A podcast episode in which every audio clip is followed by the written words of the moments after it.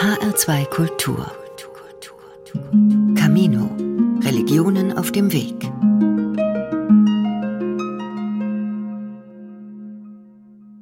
Frau Elmenoir, gestern Abend hat in Nürnberg der Evangelische Kirchentag begonnen. Bis zum Sonntag treffen sich dort Zehntausende Christenmenschen. Das ist ja immer ein großes Glaubensfest, aber so ein Kirchentag will auch gesellschaftspolitische Akzente setzen will Dialogräume, so heißt es, eröffnen zu den großen Zukunftsfragen, also Klima, Krieg und Frieden, weltweite Gerechtigkeit. Also da sieht sich so ein Kirchentag gerade auch mit seiner Anziehungskraft auf Massen durchaus als wichtige gesellschaftliche Kraft. Gleichzeitig sind die Austrittszahlen bei den Kirchen jetzt schon wiederholt auf Rekordniveau im Religionsmonitor der Bertelsmann Stiftung. Da haben Sie auch die Zustimmungswerte für die großen christlichen Kirchen untersucht. Ist dieser Schwund an Mitgliedern ein Trend, der sich fortsetzen wird? Ja, ganz genau. Wir haben jetzt äh, in diesem Jahr auch die Rolle der Kirchen und äh, die Bindungskraft der Kirchen untersucht. Und wir sehen, dass sich dieser Trend wahrscheinlich so fortsetzen wird. Also wenn wir uns die Zahlen anschauen, dann äh, der hat im letzten Jahr immerhin jeder vierte, jedes vierte Mitglied darüber nachgedacht, aus der Kirche auszutreten. Mhm. Sie haben es gerade gesagt, jeder vierte von denen, die noch in der Kirche sind, muss man ja fast sagen. Was beschäftigt mhm. denn die Leute dabei? Was motiviert sie darüber nachzudenken? Ja, das sind vor allen Dingen zwei Gründe, die hier, denke ich, eine wesentliche Rolle spielen. Zum einen natürlich die vielen Skandale um die Kirche herum, die wir in den letzten Jahren hatten, vor allen Dingen die Missbrauchsskandale. Und das betrifft vor allen Dingen die katholische Kirche. Äh, und zum anderen aber auch die Rolle der Kirchen im Alltag der Menschen, die immer weniger eine Rolle spielen im Alltag. Die Kirchen retten sich ja manchmal und sagen, ja, es ist vor allem die Kirchensteuer, die den Leuten gerade jetzt auch in Zeiten von Preissteigerung, Inflation äh, aufs Portemonnaie drückt. Ist das so? Genau, das ist der zweite Aspekt, den ich gerade schon angesprochen hatte, weil immer weniger Menschen auch die Angebote der Kirchen nutzen und das gilt eben auch für die Kirchenmitglieder. Es ist nur noch eine kleine Minderheit, die überhaupt regelmäßig zum Gottesdienst geht. Und gerade junge Menschen ähm, fragen sich dann irgendwann, also spätestens mit dem ersten Gehaltszettel sozusagen, wenn sie sehen, dass da doch auch noch mit der Kirchensteuer auch finanzielle Aspekte verbunden sind, ob das sozusagen noch gerechtfertigt ist, wenn sie die Angebote gar nicht nutzen. Und das ist dann auch ein wesentlicher Treiber auch des Mitgliederverlustes, ja. Sie sprechen auch über Beobachtungen von Entfremdung, von Bindungsverlust. Woran zeigt sich das in Ihren Umfragen?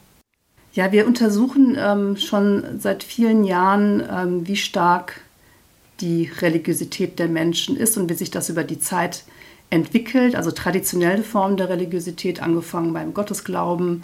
Äh, wie viele Menschen sind heute noch religiös erzogen worden? Ähm, wer betet noch täglich? Wie viele Menschen gehen noch zum Gottesdienst? Und da sehen wir den Trend zum Bedeutungsverlust eben dieser Form der Religiosität. Also immer weniger Menschen wachsen religiös auf, immer weniger Menschen glauben an Gott und immer weniger Menschen gehen zum Gottesdienst. Das heißt, wir haben hier im Zehn-Jahres-Vergleich eine deutliche Abnahme dieser Form der Religiosität. Und heißt das im Umkehrschluss, wenn Sie sagen, immer weniger Menschen wachsen religiös auf, dass sie sich auch selber in ihrer Selbsteinschätzung nicht mehr als religiös einschätzen?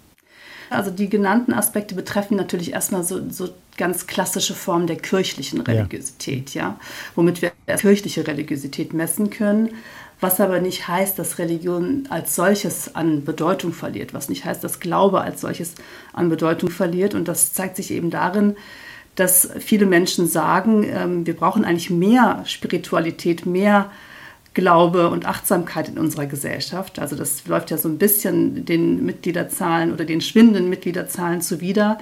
Und auch der Großteil der Menschen, der heute noch Mitglied ist, aber austreten möchte, sagt, ich kann auch ohne Kirche Christ sein. Das heißt, wir sehen hier eher die Entwicklung, dass Religion sich stärker in das Private verlagert aber nicht so sehr ein Verschwinden von Religion. Das heißt, die Menschen, die austreten aus der Kirche, werden damit nicht unbedingt areligiös, aber sie leben ihre, ihren Glauben anders und suchen sich vielleicht auch neue Optionen. Denn das äh, Christentum, wenn man sich die Zahlen so anschaut, wird in Zukunft zunehmend zu einer religiösen oder zu einer spirituellen Option unter vielen sein. Mhm.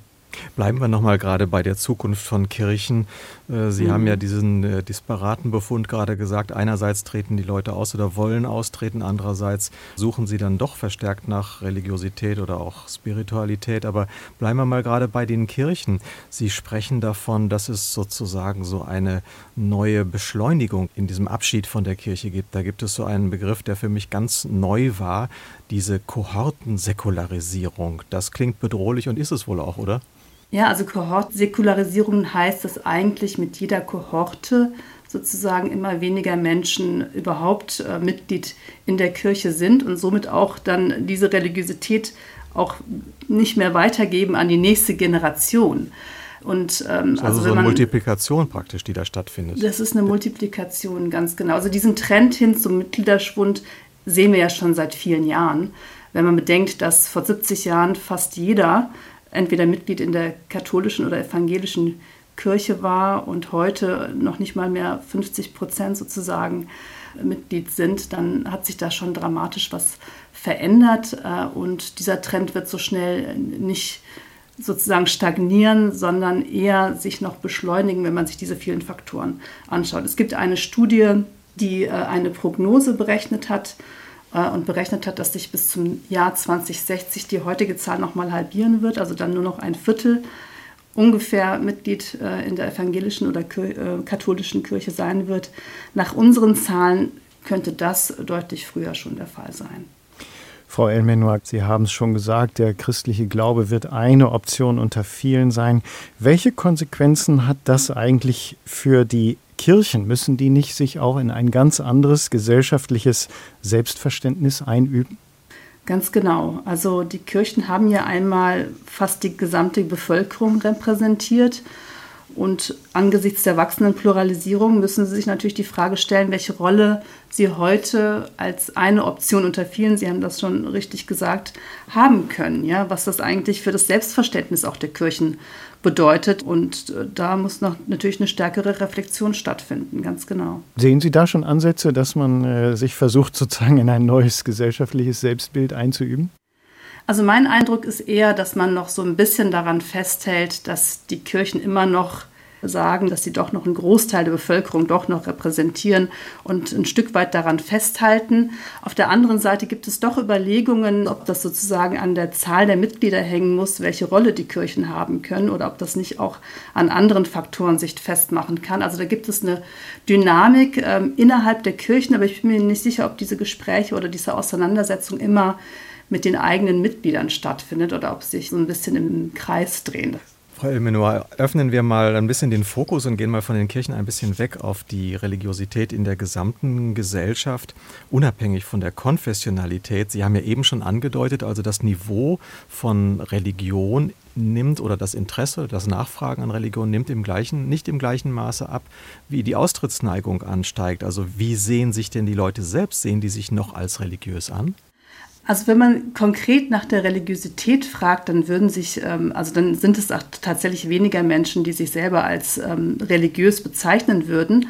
Aber viele sagen durchaus, dass sie sich als Christ verstehen. Also unabhängig davon, ob sie Mitglied in einer der beiden Kirchen sind oder nicht, verstehen sich immer noch sehr viele als Christ. Das betrifft auch diejenigen, die äh, aus der Kirche austreten wollen. Also insofern ist das nicht unbedingt aneinander gekoppelt.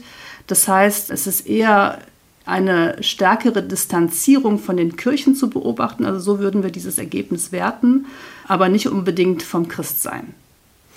Frau Elmenoir, Sie haben in dieser Untersuchung des Religionsmonitors der Bertelsmann Stiftung nochmal einen speziellen Blick auf die Krisensituation geworfen, also vor allem die Corona-Pandemie.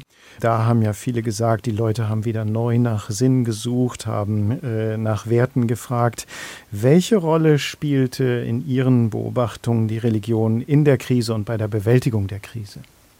Ja, Krisensituationen, das sind immer Situationen, die äh, viele existenzielle Unsicherheiten mit sich bringen. Und wenn man sich so Studien weltweit anschaut, dann sind es immer Länder, die eine extreme soziale Ungleichheit haben, die von Armut betroffen sind, die auch eine andere religiöse Vitalität haben. Deswegen haben wir uns die Frage gestellt, ob sozusagen in solchen Zeiten, in Krisenzeiten, auch in Deutschland, der Glaube wieder eine wichtigere Rolle spielt Äh, wenn man sich äh, anschaut, früher Pest und Cholera ohne kirchlichen Beistand waren im Prinzip gar nicht vorstellbar. Und deswegen haben wir uns diese Frage gestellt und tatsächlich war es auch so, dass die Sinnsuche deutlich zugenommen hat, auch in Deutschland. Aber Religion und Glaube hat da eher eine untergeordnete Rolle gespielt. Mhm. Wenn Sie festgestellt haben, dass Leute Erwartungen an Religion in einer Krise haben, welche Erwartungen sind das denn in welchem Bereich?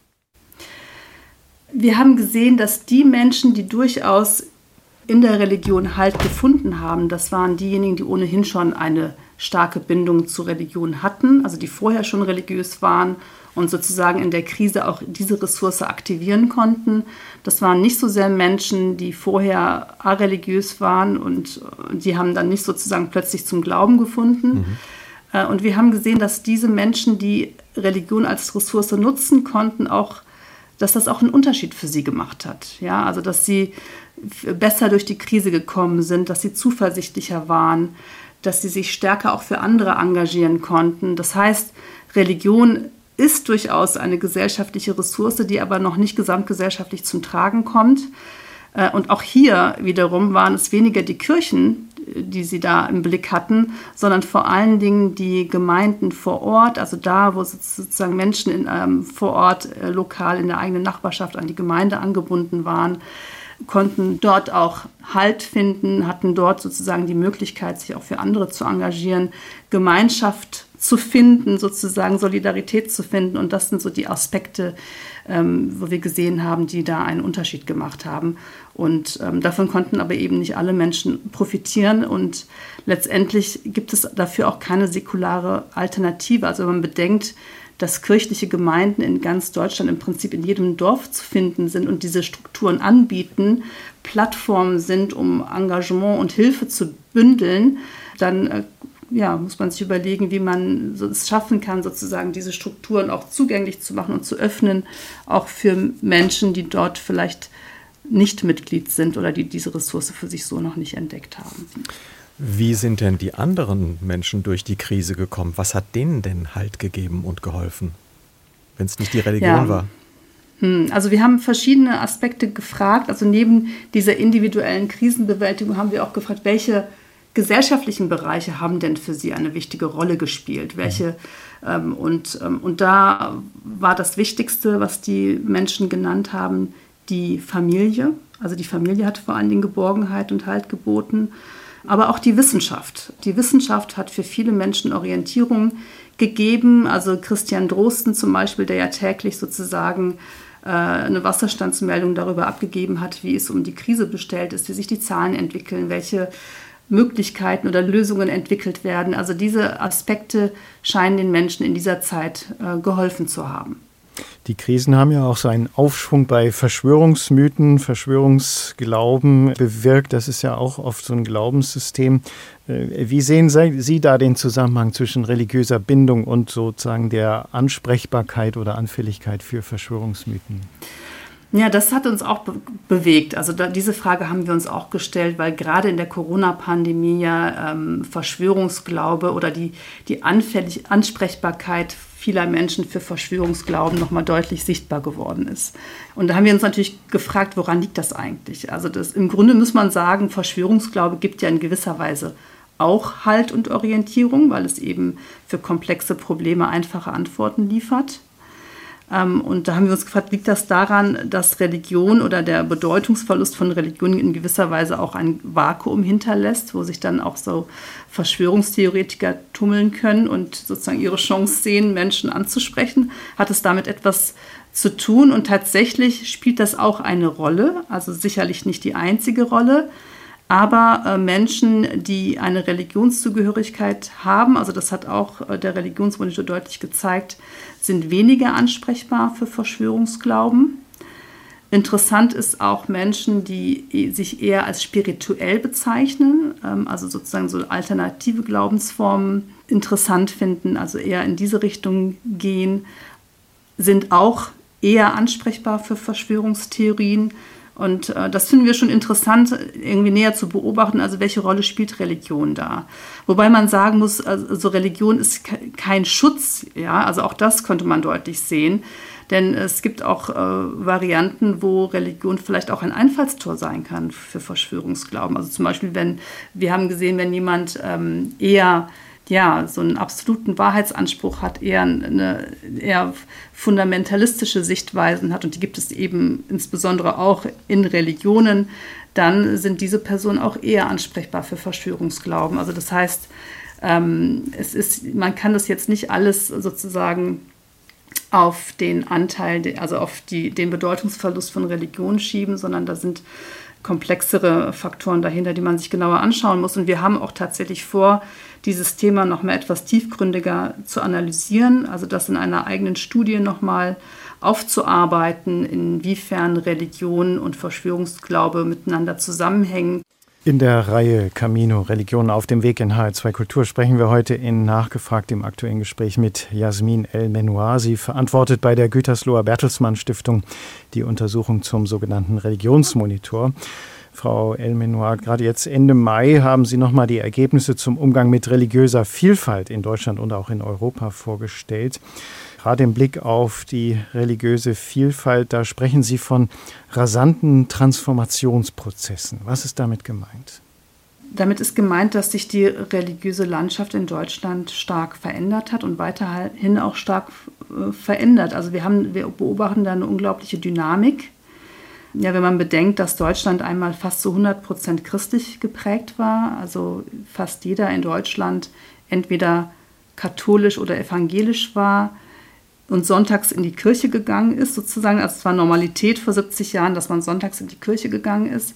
Heute ist nicht mal mehr jeder Zweite in Deutschland äh, Mitglied in einer der beiden Kirchen und wir haben neben der wachsenden Zahl äh, der konfessionell Ungebundenen, die mittlerweile über ein Drittel der Bevölkerung ausmachen, auch viele neue Religionsgemeinschaften, die zwar klein sind, immer noch klein sind, aber trotzdem wachsen. Mit dieser Vielfalt müssen wir uns natürlich auseinandersetzen. Und die äh, Vielfalt betrifft eben nicht nur, dass es immer neue Religionen gibt, sondern die betrifft auch das Christentum selber. Also neben dem, den evangelischen und katholischen Christen gibt es auch eine Vielzahl von kleineren Konfessionen. Also innerhalb des Christentums sehen wir eben ebenfalls eine starke Fragmentierung. Und mit, mit diesen Dynamiken ähm, müssen wir uns auch politisch auseinandersetzen. Äh, und die hängen jetzt nicht nur damit zusammen, dass immer mehr Menschen aus der Kirche austreten, sondern hängen auch mit anderen Prozessen zusammen, wie zum Beispiel Migration, Einwanderung. Äh, Menschen aus anderen Teilen der Welt bringen auch ihre Religion mit und möchten sie natürlich hier auch weiterleben. Das sehen wir daran, dass zum Beispiel in Hamm äh, einer der größten Hindu-Tempel Europas steht. Ja, also das heißt, die religiöse Landschaft verändert sich in Deutschland und äh, ja, das ist mit den rasanten Transformationsprozessen gemeint. Eines der Ergebnisse, die Sie da zusammengetragen haben im Vergleich zu früheren Jahrzehnten, nimmt die Zustimmung zu religiöser Vielfalt ab. Äh, wie steht es denn um die religiöse Toleranz? Ist die aktuell in Gefahr? Also so weit würde ich noch nicht gehen zu sagen, die religiöse Toleranz ist in Gefahr. Denn Religionsfreiheit als ein wichtiger, zentraler Grundwert wird immer noch von über 90 Prozent der Bevölkerung anerkannt. Wo wir aber so ein bisschen hinschauen müssen, ist ähm, bei der Anerkennung und Wertschätzung religiöser Vielfalt. Also da hat sich in den letzten zehn Jahren durchaus was getan. Auch wenn wir immer noch sagen können, Deutschland ist ein tolerantes Land. Ja, also die Mehrheit begrüßt die Vielfalt, die wir haben erkennt sie an, aber es gibt da auch Einbrüche. Und insbesondere wenn es um die Bewertung und Wertschätzung religiöser Vielfalt geht, ähm, gibt es da doch ähm, eine Ambivalenz oder eine Polarisierung, weil auch ein Drittel sagen, das ist die zunehmende Vielfalt beobachte ich eher als Bedrohung, also das empfinde ich als Bedrohung. Und äh, damit sollten wir uns durchaus auseinandersetzen. Denn mit der zunehmenden Vielfalt sind wir natürlich auf die Toleranz und gegenseitige Anerkennung auch angewiesen. Genau, um mit dieser Dynamik umzugehen. Äh, was stehen denn da für Dinge im Hintergrund, wenn äh, Menschen jemanden oder gerade die Vielfalt als bedrohlich empfinden? Ja, also für viele ist Religion ein Relikt aus der Vergangenheit, weil sie einfach im Alltag damit nicht viel zu tun haben. Andererseits wird immer dann über Religion debattiert, wenn es Herausforderungen und Probleme gibt. Also sei es die Skandale im Zusammenhang mit den Kirchen, sei es Ereignisse in anderen Ländern, wenn es um die Menschenrechtssituation in, in muslimisch geprägten Ländern etc. geht. Deswegen haben viele dann den Eindruck, ach, das ist ja alles, das äh, Religion bringt nur Probleme mit sich, damit äh, will ich eigentlich gar nicht so viel zu tun haben. Äh, und auf der anderen Seite, wenn wir uns genauer anschauen, wer sind eigentlich die Menschen, die religiöse Vielfalt als Bereicherung sehen, dann sind es tatsächlich diejenigen, die eben viel Kontakt haben, die religiöses Leben heute kennen, mit Menschen unterschiedlicher Glaubenszugehörigkeit zu tun haben im Alltag und somit auch ein Korrektiv haben und sozusagen auch erleben können, erfahren können, dass das erstmal sozusagen für das Zusammenleben kein Hindernis hm. sein muss. Diese religiöse Vielfalt in der Gesellschaft, die muss gestaltet werden. Das ist so eine zentrale Forderung des Religionsmonitors, dieses Gestalten religiöser Vielfalt. Worauf kommt es da an? Also viele haben den Eindruck, wenn mehr Menschen aus den Kirchen austreten, dann brauchen wir eigentlich ja sowas wie Religionspolitik nicht unbedingt. Und ich denke, je mehr sozusagen sich das religiöse Feld pluralisiert, auch je mehr es Konfessionslose gibt, umso mehr Religionspolitik brauchen wir eigentlich, weil das Zusammenleben natürlich komplizierter wird. Ja, also und das äh, gestaltet sich eben nicht von allein. Da muss sich äh, eine, ein, das, da muss, muss sich die Politik darum kümmern, eben Plattformen zu schaffen, wo sich beispielsweise Menschen begegnen können, ähm, wo Dialog stattfinden und die Auseinandersetzung auch mit der, mit der zunehmenden Vielfalt passieren kann. Es gibt ja viele Formate ähm, des religiösen Dialogs, der auch erfolgreich ist. Aber da sind bislang die vielen Menschen, die eben keine Religion haben, nicht eingebunden. Also die sind da außen vor und was hat natürlich auch dazu führt, dass immer mehr religiöse und nicht religiöse so ein bisschen ja so, so sich auseinanderleben und wenig Berührungspunkte haben und da einfach Räume zu schaffen, Plattformen zu schaffen, wo, wo einfach ein Miteinander auch stattfinden kann. Darum könnte sich die Religion beispielsweise kümmern, aber auch so Themen wie Religionsunterricht. Ja, wie kann eigentlich ein Religionsunterricht, ein zeitgemäßer Religionsunterricht aussehen äh, angesichts ähm, wachsender religiöser Pluralität? Manche würden ja vielleicht sagen, äh, wenn den Kirchen weiterhin die Mitglieder in Scharen davonlaufen, wenn, wie Sie es auch gesagt haben, viele Menschen so in ihrem Alltag gar nicht mehr mit Religion in Kontakt haben, würden ja vielleicht manche sagen, erledigt sich das Problem auf mittlere Sicht vielleicht von selbst. Aber Sie schreiben in dem Religionsmonitor durchaus, es gibt auch einen Bedarf an Religion, nicht nur Religionspolitik, sondern auch einen Bedarf an Religion für den gesellschaftlichen Zusammenhang. Inwiefern? Ja, also das sehen wir erstens daran, ähm, dass, wie gesagt, mit dem Austritt aus der Kirche ja nicht unbedingt verbunden ist, dass die Menschen areligiös mhm. werden. Ganz im Gegenteil. Also wir sehen, dass viele Menschen der Meinung sind, auch äh, nicht religiöse Menschen, dass wir eigentlich als Gesellschaft mehr Spiritualität und mehr Achtsamkeit brauchen. Ja, also das ist ja im Prinzip ein Plädoyer für mehr Glauben. Also viele fühlen sich unwohl oder spüren ein Unbehagen mit der Vorstellung, eine völlig ähm, areligiöse Gesellschaft mhm. zu sein. Also das heißt, die Menschen wollen gar nicht eine, eine Gesellschaft also äh, ohne Religion. Die Frage ist nur, wie kann Religion eben gestaltet sein oder welche Optionen haben wir? Und wie sehen Sie denn, Frau Elomenoir, worin sehen Sie denn eigentlich sozusagen die, die wichtigsten religiösen Ressourcen für so eine Gesellschaft, die ja dann doch letztlich auch in einer Dauerkrise ist? Was wir sehen, ist, dass ja Religion ja nicht nur sozusagen ein Fakt ist, mit dem man umgehen muss, sondern auch einen Wert mit sich bringt für unsere Gesellschaft. Also das sehen wir auch deutlich im Religionsmonitor dass sozusagen Menschen, die häufig zum Gottesdienst gehen, auch ein größeres zwischenmenschliches Vertrauen haben.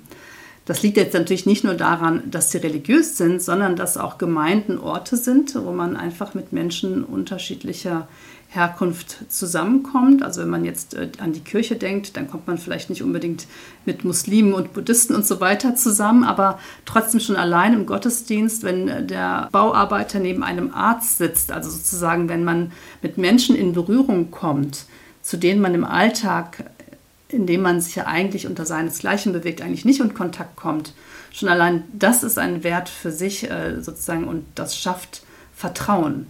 Und dafür gibt es viel zu wenig Räume. Also das ist ja das Grundproblem, was wir heutzutage haben, dass wir sagen, es gibt zu wenig Räume, wo Menschen miteinander in Kontakt kommen, wo Vertrauen wachsen kann, wo auch Gemeinschaft erlebt werden kann. Also auch dafür sind natürlich die Gemeinden äh, eine wichtige Ressource und darauf wird es auch in Zukunft eben ankommen, ob wir es schaffen, sozusagen diese Ressourcen auch mit einzubinden. Also man kann nicht sagen, dass Religion alleine Zusammenhalt stiften kann. Also das ist, glaube ich, allen klar, dass, ähm, dass Religion nicht mehr der alleinige Zusammenhaltsstifter sein kann. Aber es ist eben ein Teil und kann eben einen Beitrag leisten. Und da wird es stark darauf ankommen, wie man sozusagen diese verschiedenen Bereiche miteinander verbinden kann und äh, wie miteinander verschränken kann, wie Politik, Verwaltung, Zivilgesellschaft, Religion zusammenarbeiten kann, denn wir werden noch weitere Herausforderungen haben, also Stichwort Klimawandel zum Beispiel. Es wird noch einige, wir haben noch einige Herausforderungen und, äh, und da wird es eben darauf ankommen, wie weit wir es schaffen, dass diese verschiedenen Bereiche stärker zusammenarbeiten und Religion auch mit, mit den ganz spezifischen Ressourcen, die sie mitbringt, auch eingebunden wird. Auf jeden Fall ein Thema, das im Hinblick auf die Zukunft unserer Gesellschaft nicht weniger Aufmerksamkeit bedarf, sondern im Grunde schon noch mehr. Vielen Dank, Frau Elmenoir.